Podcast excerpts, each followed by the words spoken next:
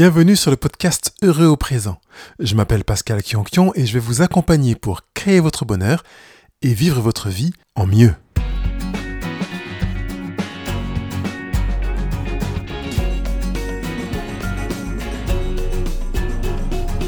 Pourquoi voulons-nous changer nos proches? Un sujet un petit peu épineux, même très intéressant, mais qui peut parfois apporter des réponses assez dérangeantes. Mais voilà, osons nous poser cette question aujourd'hui. Pourquoi voulons-nous demander à nos proches de changer? Bonjour à tous, je suis ravi de vous retrouver pour ce rendez-vous aujourd'hui, rendez-vous qui euh, va marquer encore une étape dans le cheminement vers le bonheur, dans le bonheur. Ce n'est pas forcément une destination, mais c'est aussi un piétinement quotidien. Donc merci d'être là, bienvenue. Et avant de poursuivre, je voudrais juste euh, remercier euh, certaines personnes qui ont mis des commentaires. Enfin déjà, remercier toutes les personnes qui ont mis des commentaires, pour être plus exact. Et je vais juste mentionner quelques prénoms Alice, Tatiana, Nicolas, Claire, Isabelle, Xavier, Caroline, euh, Esther. Et je voudrais juste partager avec vous un commentaire de Valériane que je trouve qui peut être intéressant dans un cheminement personnel qui concerne le rendez-vous qui s'intitulait Et si votre apparence comptait bien moins que vous ne le pensez? Euh, Valériane dit ceci C'est un sujet très interpellant, merci. Depuis deux voire trois années, je réfléchis beaucoup à propos des croyances sur le physique et ce que cela a comme impact dans nos vies. On m'a souvent répété que je suis belle. J'ai alors remarqué que c'était très facile de m'intégrer dans la société, jusqu'au jour où je me suis demandé qui j'étais réellement à l'intérieur de moi. Et si je m'identifie à la beauté, qu'est-ce que je ressens lorsque je suis je ne suis plus identifié comme belle? Tout un cheminement très enrichissant et il est temps que nous nous éveillions afin de lâcher le contrôle sur ce que l'on croit contrôler de notre apparence. Donc merci Valériane encore une fois. Et j'ai voulu mentionner ce, commentaire justement parce qu'il y a quelqu'un, en la personne de Valériane, qui dit qu'elle est consciente d'avoir été identifiée comme belle, mais qui a fait ce travail de se poser la question qui suis-je à l'intérieur? Quelle est ma beauté intérieure? Quelle est mon identité intérieure? Donc je voulais aussi partager ce commentaire avec vous pour vous encourager à faire ce, même travail. Pour aujourd'hui, pourquoi voulons-nous changer nos proches? Pourquoi demandons-nous à des gens que nous aimons de changer Et j'ai dit dans l'introduction que euh, certaines réponses seront désagréables, mais je pense que c'est intéressant de se dire que c'est pas parce que c'est désagréable que c'est mal. Hein. Ça peut être désagréable et bénéfique.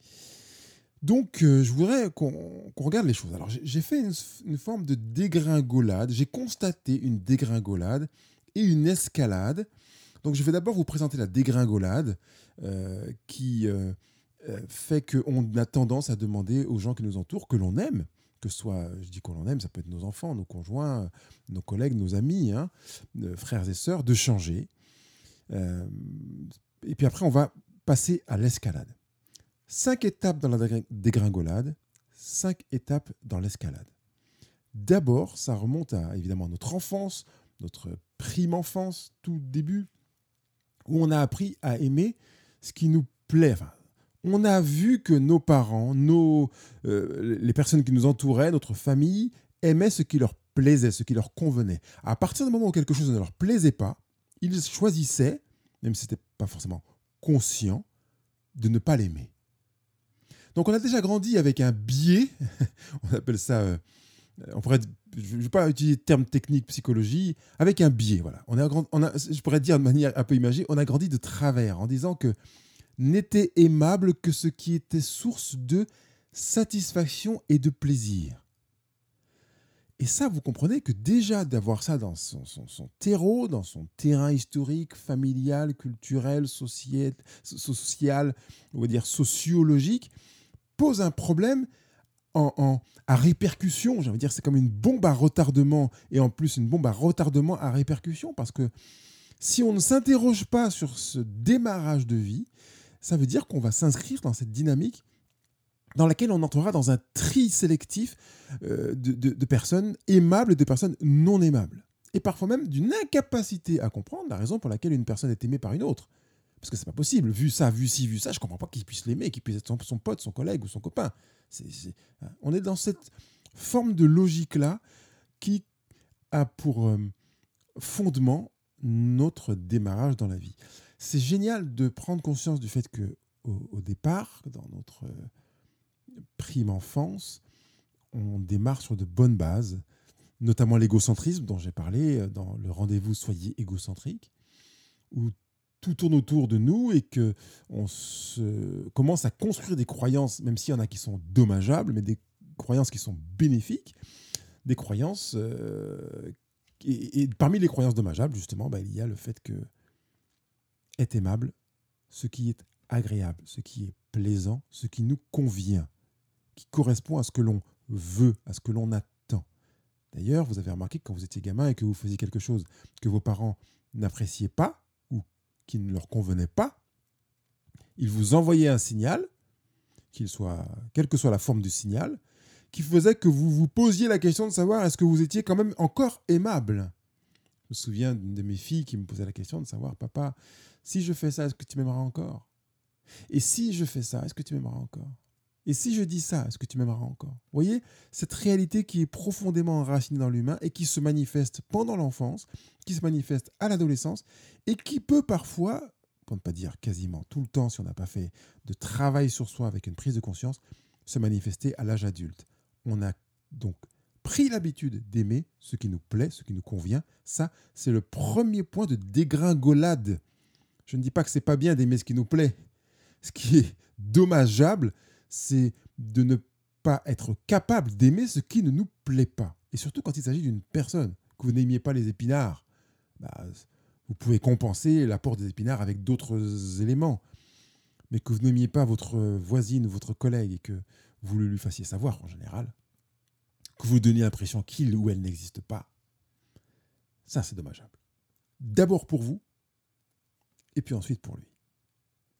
Deuxième étape de la dégringolade, c'est quand euh, ce qui ne nous convient pas devient l'objet de demande. On demande donc de changer. Quelque part, je vais le formuler autrement, hein, c'est un petit peu désagréable de le formuler comme ça, mais je, le fais à dessein. Est-ce que tu pourrais, s'il te plaît, changer pour t'adapter à ce qui me convient? Parce que là, tu ne me conviens pas du tout. Vous entendez? Ça, c'est le fond de notre pensée. Et si tu continues à ne pas me convenir, je continue sur le fond de notre pensée, vous avez compris, eh bien, je vais être obligé de prendre de la distance avec toi parce que je ne t'aimerai plus. Parce qu'en réalité, je t'aime à condition que tu correspondes à ce que je voudrais. Et là, on glisse tout de suite vers la troisième étape de la dégringolade, c'est-à-dire je t'aime ou je t'aimerai si tu le mérites. Troisième étape de cette dégringolade. Je reviens juste sur la deuxième. La demande de changement, on va dire, mais est-ce qu'on peut ne pas demander à quelqu'un de changer? On y viendra tout à l'heure. Mais entendez que quand la demande de changement est motivée par une volonté que l'autre nous corresponde et non pas que l'autre soit heureux dans qui il est, vous comprenez qu'il y a là une demande manipulatoire. Donc, sortons de la manipulation pour prendre conscience que c'est important d'arriver à considérer aussi, je dis aussi, ça veut dire que je vais considérer d'abord mon bonheur, mais aussi le bonheur de l'autre. Donc lui demander de changer alors que ça ne lui plaît peut-être pas,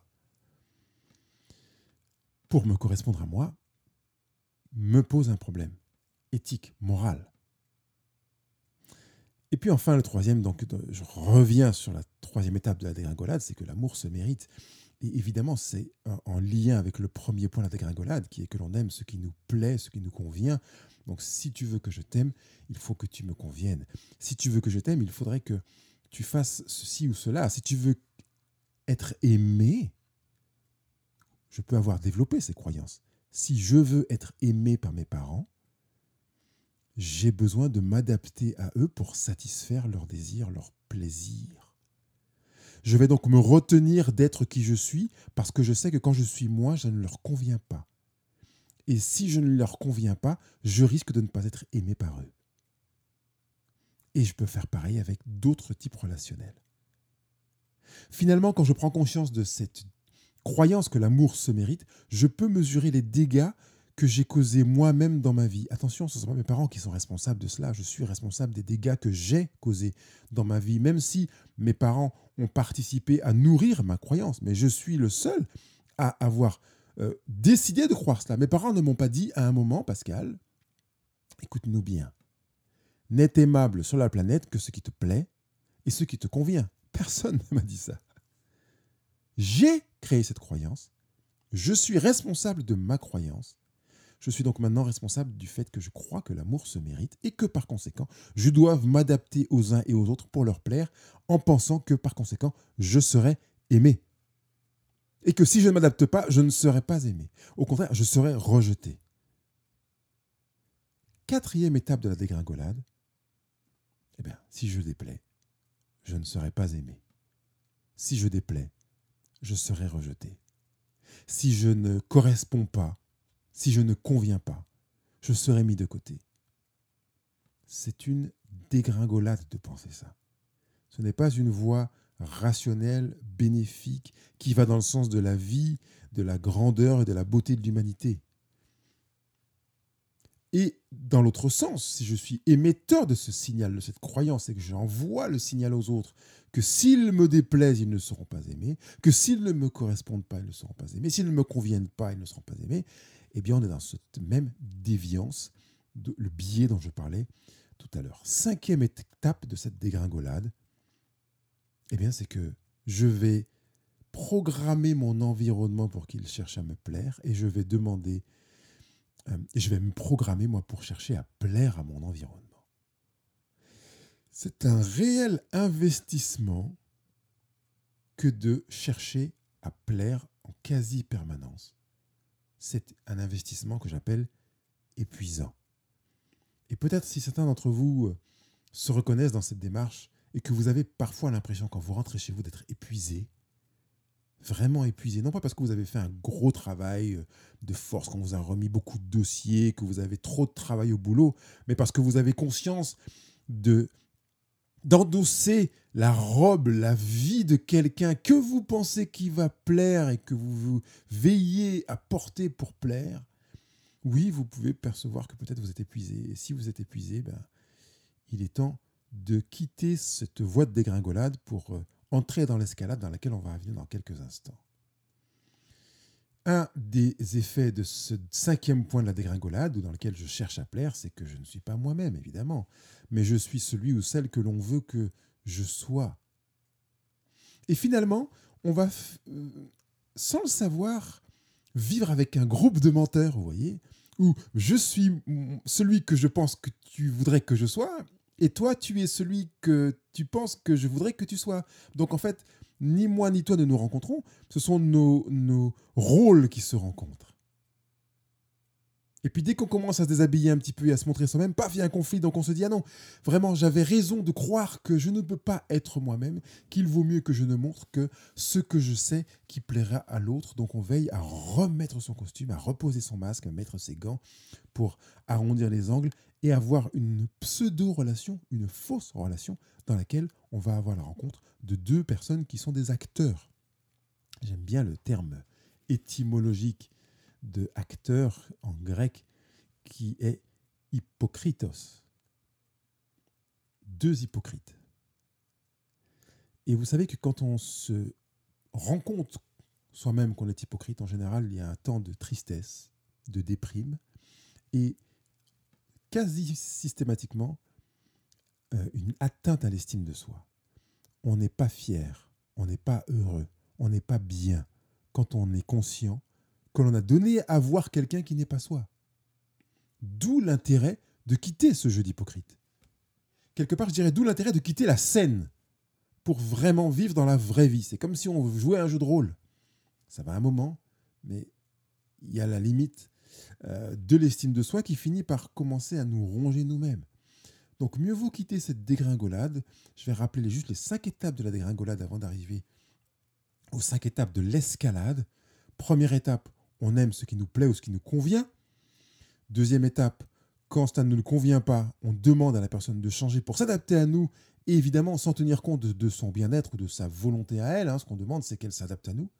Troisième étape de la dégringolade, c'est que on, croit que l'amour se mérite. Par conséquent, on va chercher dans la quatrième étape à plaire aux gens auxquels on voudrait plaire pour être aimé, mais aussi on va euh, demander aux gens de mériter notre amour. Et cinquième étape, eh on va chercher à plaire en quasi-permanence et être dans cette étape d'épuisement, euh, à ne pas être soi-même, à être essentiellement, quand on a quitté son, domicile, quand on est en présence de quelqu'un d'autre, dans un rôle pour, euh, comme une sorte de parade. Maintenant, rentrons dans l'escalade. C'est vraiment l'inverse de la dégringolade. J'ai choisi ce terme dégringolade parce que je voudrais, même si je sais qu'on est 100% responsable, euh, je voudrais souligner le fait qu'en fait, c'est comme si on se prend les pieds dans le tapis. On n'est pas tombé de la position euh, debout à le menton par terre. Pris, on s'est pris les pieds dans le tapis et donc il y a toutes ces étapes jusqu'à la chute. Et pour moi, la chute, c'est je vis une fausse vie, une pseudo-vie, je cherche à plaire. Donc on est vraiment dans cette dégringolade. Et donc dans l'escalade, la première étape de l'escalade, c'est d'accepter d'être soi. J'accepte d'être moi. Cette étape qui consiste à accepter d'être soi nous, nous, invite, dire, nous, nous oblige, non pas avec une obligation extérieure, mais je m'oblige à laisser mes costumes au placard, peut-être même à les mettre en vente, à les donner sur eBay euh, ou sur, euh, je pense au Bon Coin. J'ai vu que sur le Bon Coin, on peut mettre euh, un don. Voilà, on peut donner sur le Bon Coin, mettez-les au recyclage ou dans les containers pour vêtements. Faites quelque chose de symbolique qui montre que vous avez choisi d'accepter d'être vous et de cesser de porter des costumes pour essayer de plaire, pour essayer de paraître. Finalement, vous allez accepter, en étant en mesure d'accepter d'être vous-même, vous allez accepter de déplaire. Et vous savez, quand euh, on rentre dans cette étape qui consiste à se dire j'accepte de déplaire, et eh bien finalement, on va accepter euh, ou accueillir la manière dont les autres vont réagir en se disant ben, c'est normal que je ne lui plaise pas. Parce qu'en fait, sur le plan rationnel, je ne peux pas plaire à tout le monde. Deuxièmement, ma vie ne consiste pas à chercher à plaire. Donc, je m'accepte moi, j'accepte de déplaire parce que ça fait partie de la vie. J'ai parlé tout à l'heure des épinards. moi, j'aime beaucoup les épinards, mais j'ai pris cet exemple-là parce que je sais que quand j'étais enfant, on disait les, les enfants n'aiment pas les épinards. Euh, peut-être que vous aimez les épinards alors que d'autres ne les aiment pas. Vous ne pouvez pas obliger des personnes qui n'aiment pas les épinards à les aimer. Par contre, vous pouvez accepter que les personnes qui n'aiment pas les épinards ne les aiment pas. Vous avez des proches qui viennent à la maison ou des amis pour manger parce que vous les avez invités à, dîner, vous avez la bienveillance de leur demander est-ce qu'il y a des choses que vous n'aimez pas, des choses pour lesquelles vous êtes allergique, surtout qu'en ce moment c'est la mode, hein, vous êtes allergique à quelque chose, quelque chose que vous n'aimez pas, et vous allez prendre soin de préparer le plat en veillant à ce que ces personnes-là ne mangent pas quelque chose qui leur déplaise ou qui leur déclenche des allergies. L'objectif n'est pas de chercher à leur plaire, mais de les accepter comme ils sont. Attention, parce que vous pouvez décider de ne pas mettre dans les plats les aliments qu'ils n'aiment pas, dans le but de leur plaire. Si vous êtes dans cette démarche-là, vous êtes dans cette dégringolade. Par contre, si vous choisissez de préparer des aliments, un repas, un dîner qui leur correspondent, euh, et, que c'est une manière de leur dire je vous accepte comme ça. Vous pouvez choisir, parce qu'en fait, la même action, vous avez remarqué, hein, dans l'exemple que je viens de donner, la même action peut être lue euh, avec un pan euh, d'une intention positive comme un pan d'une intention négative, ou euh, intention bienveillante et intention malveillante, ou intention d'amour et intention de peur. Je mets les deux en contradiction, parce que si j'ai peur de déplaire, je ne vais pas mettre les aliments qui vont leur déplaire dans le but de ne pas leur déplaire pour leur plaire. Là, je peux être dans la peur. Alors, je peux faire la même action sans être dans la peur, mais être dans l'amour. Je sais qu'ils n'aiment pas ces aliments-là ou qu'ils réagissent, donc je, ne vais pas les mettre dans leur plat et ça peut être un acte d'amour. Donc ne nous fions pas aux apparences, parce qu'on dit parfois c'est à vos actions que je saurai que, ben non, il y a un mélange d'actions et d'intentions et que les intentions, ben personne ne peut les connaître. On ne peut pas aller dans le cœur d'un humain pour aller voir si quand il a préparé le plat, c'était pour se faire aimer ou c'est parce qu'il aime. Vous voyez la différence. Donc c'est pas possible. Première étape de la dégringolade, c'est j'accepte d'être. Euh, pardon. Oh là là, erreur. On efface tout. Première étape de l'escalade, c'est d'accepter d'être soi. d'accepter de déplaire aux autres. Et en même temps, ça veut dire que je suis conscient que quand je suis moi, je ne peux pas plaire à tout le monde. Deuxième étape de l'escalade, je ne me suis pas trompé cette fois-ci, c'est de croire, donc de changer ma croyance pour croire que l'amour ne se mérite pas. Ah, ça me rappelle un podcast, un rendez-vous que j'ai fait il y a maintenant plus d'un an, un an et demi, je ne sais plus combien de temps. L'amour ne se mérite pas. Je vous avais demandé de l'écouter comme un refrain. L'amour ne se mérite pas. Apprenez ça par cœur. L'amour ne se mérite pas. Le seul inconvénient de cette phrase-là, c'est qu'elle est négative. Alors, si on la met dans le sens positif, je vais y venir dans un instant. Mais d'abord, je vais rester sur la forme négative. L'amour ne se mérite pas, ça veut dire que je n'ai pas d'action à faire. C'est pour ça que je l'ai formulé en négatif. Je n'ai pas d'action à faire pour être aimé. Je n'ai pas d'action à faire pour plaire. Je plais, je ne plais pas. C'est la responsabilité de la personne qui est en face. Je n'ai pas d'action à faire. Par conséquent, je n'ai pas d'action à demander à l'autre de faire pour me plaire, pour mériter mon amour. L'amour ne se mérite pas égal. Tu n'as rien à faire pour être aimé. Il suffit que tu sois toi pour que je t'aime. C'est peut-être aussi un point difficile si dans votre relation d'enfant, de frère ou de sœur ou autre, vous avez cette impression que on ne vous aime pas parce que vous êtes vous. Et je sais que quand, euh, en accompagnement, j'aborde ce sujet avec certaines personnes, euh, certains visages rougissent, des yeux rougissent, des larmes coulent parce que il y a une part plus ou moins grande de soi que l'on sait ne pas avoir le droit de déployer si on veut être aimé. C'est, j'ai pesé chacun des mots, c'est vraiment comme ça qu'on le pense. Je sais que si je veux être aimé, je ne peux pas montrer ça de moi. Je sais que si je veux être aimé, je ne peux pas être moi.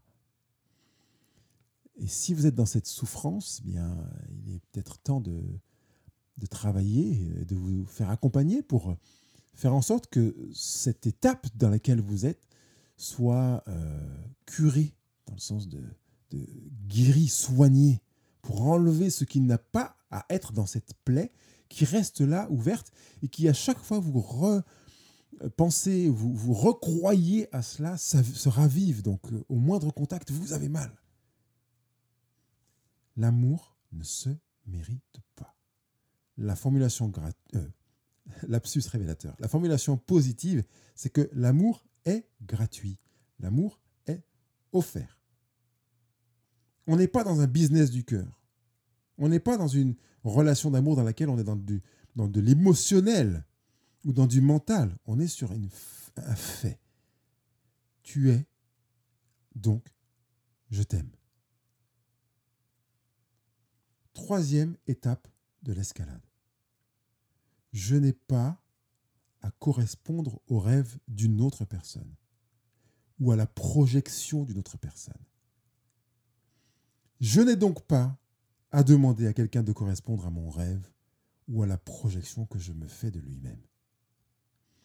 Il n'y a pas longtemps, quelqu'un me disait qu'en fait, euh, dans son couple, il prenait conscience qu'il aimait l'image de son conjoint, enfin l'image qui s'était fabriquée de son conjoint, et que cette prise de conscience était déroutante parce qu'en fait, c'était pas vraiment peut-être son conjoint qu'il aimait, mais l'image qu'il s'était faite de qui serait son conjoint.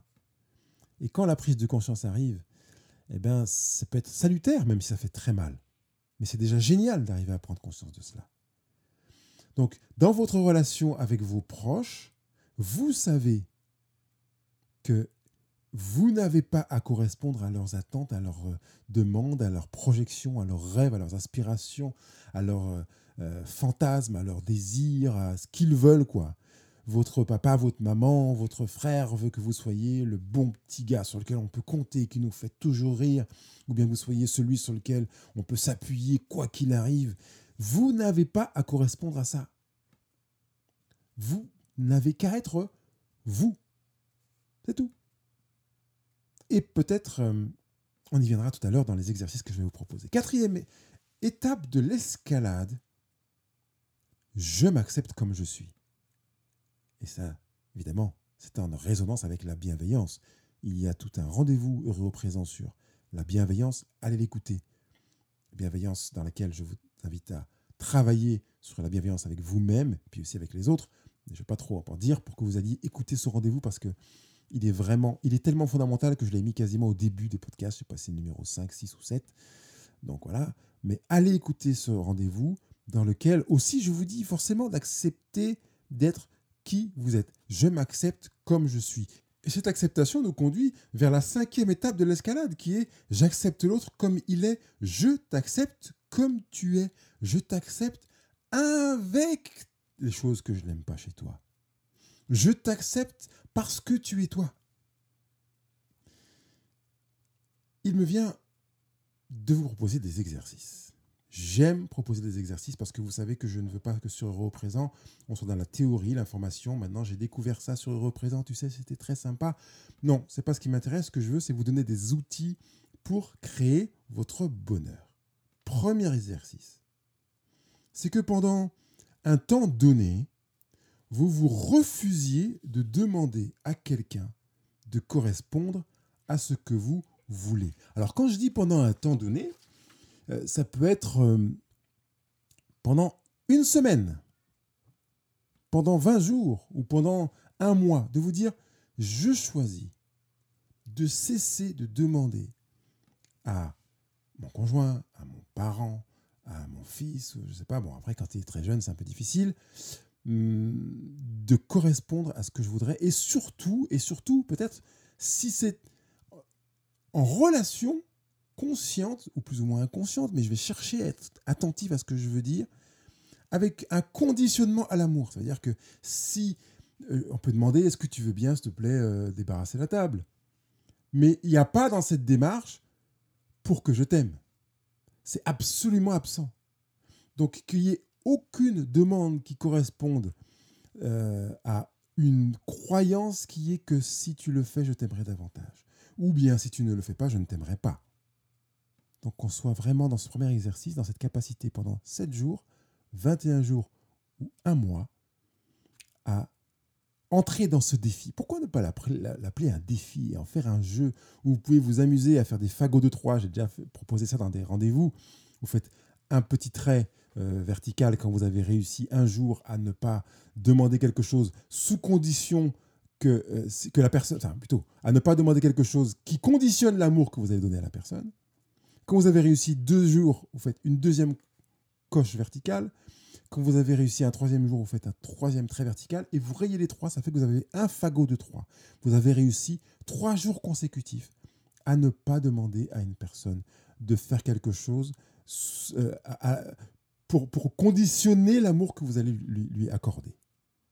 Quant au deuxième exercice, c'est un exercice assez difficile mais je, pense que si vous pouvez le faire, c'est pas pour rien que je vous le demande, euh, c'est d'accepter de choisir de ne pas changer.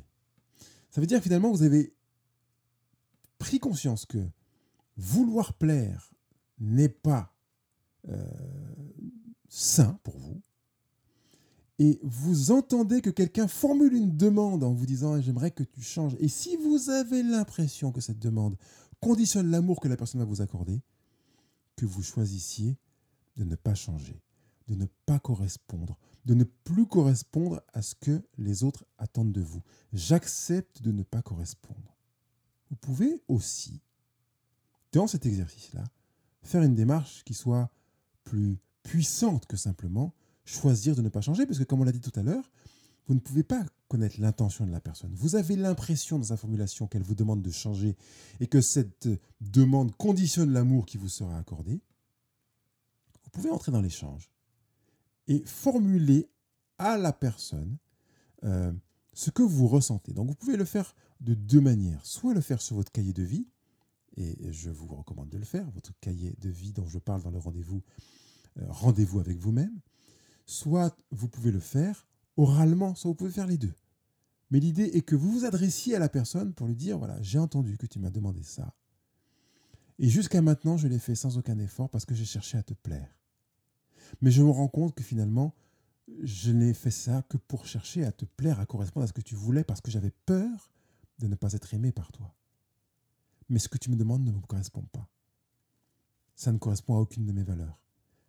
Mieux encore, c'est opposé telle valeur. C'est la raison pour laquelle je refuse de changer. Je refuse de chercher à te correspondre. Je choisis d'être fidèle à moi. Donc vous voyez dans cet exercice que vous allez faire, soit par écrit, soit en étant oral avec la personne, vous allez semer quelque chose de fort.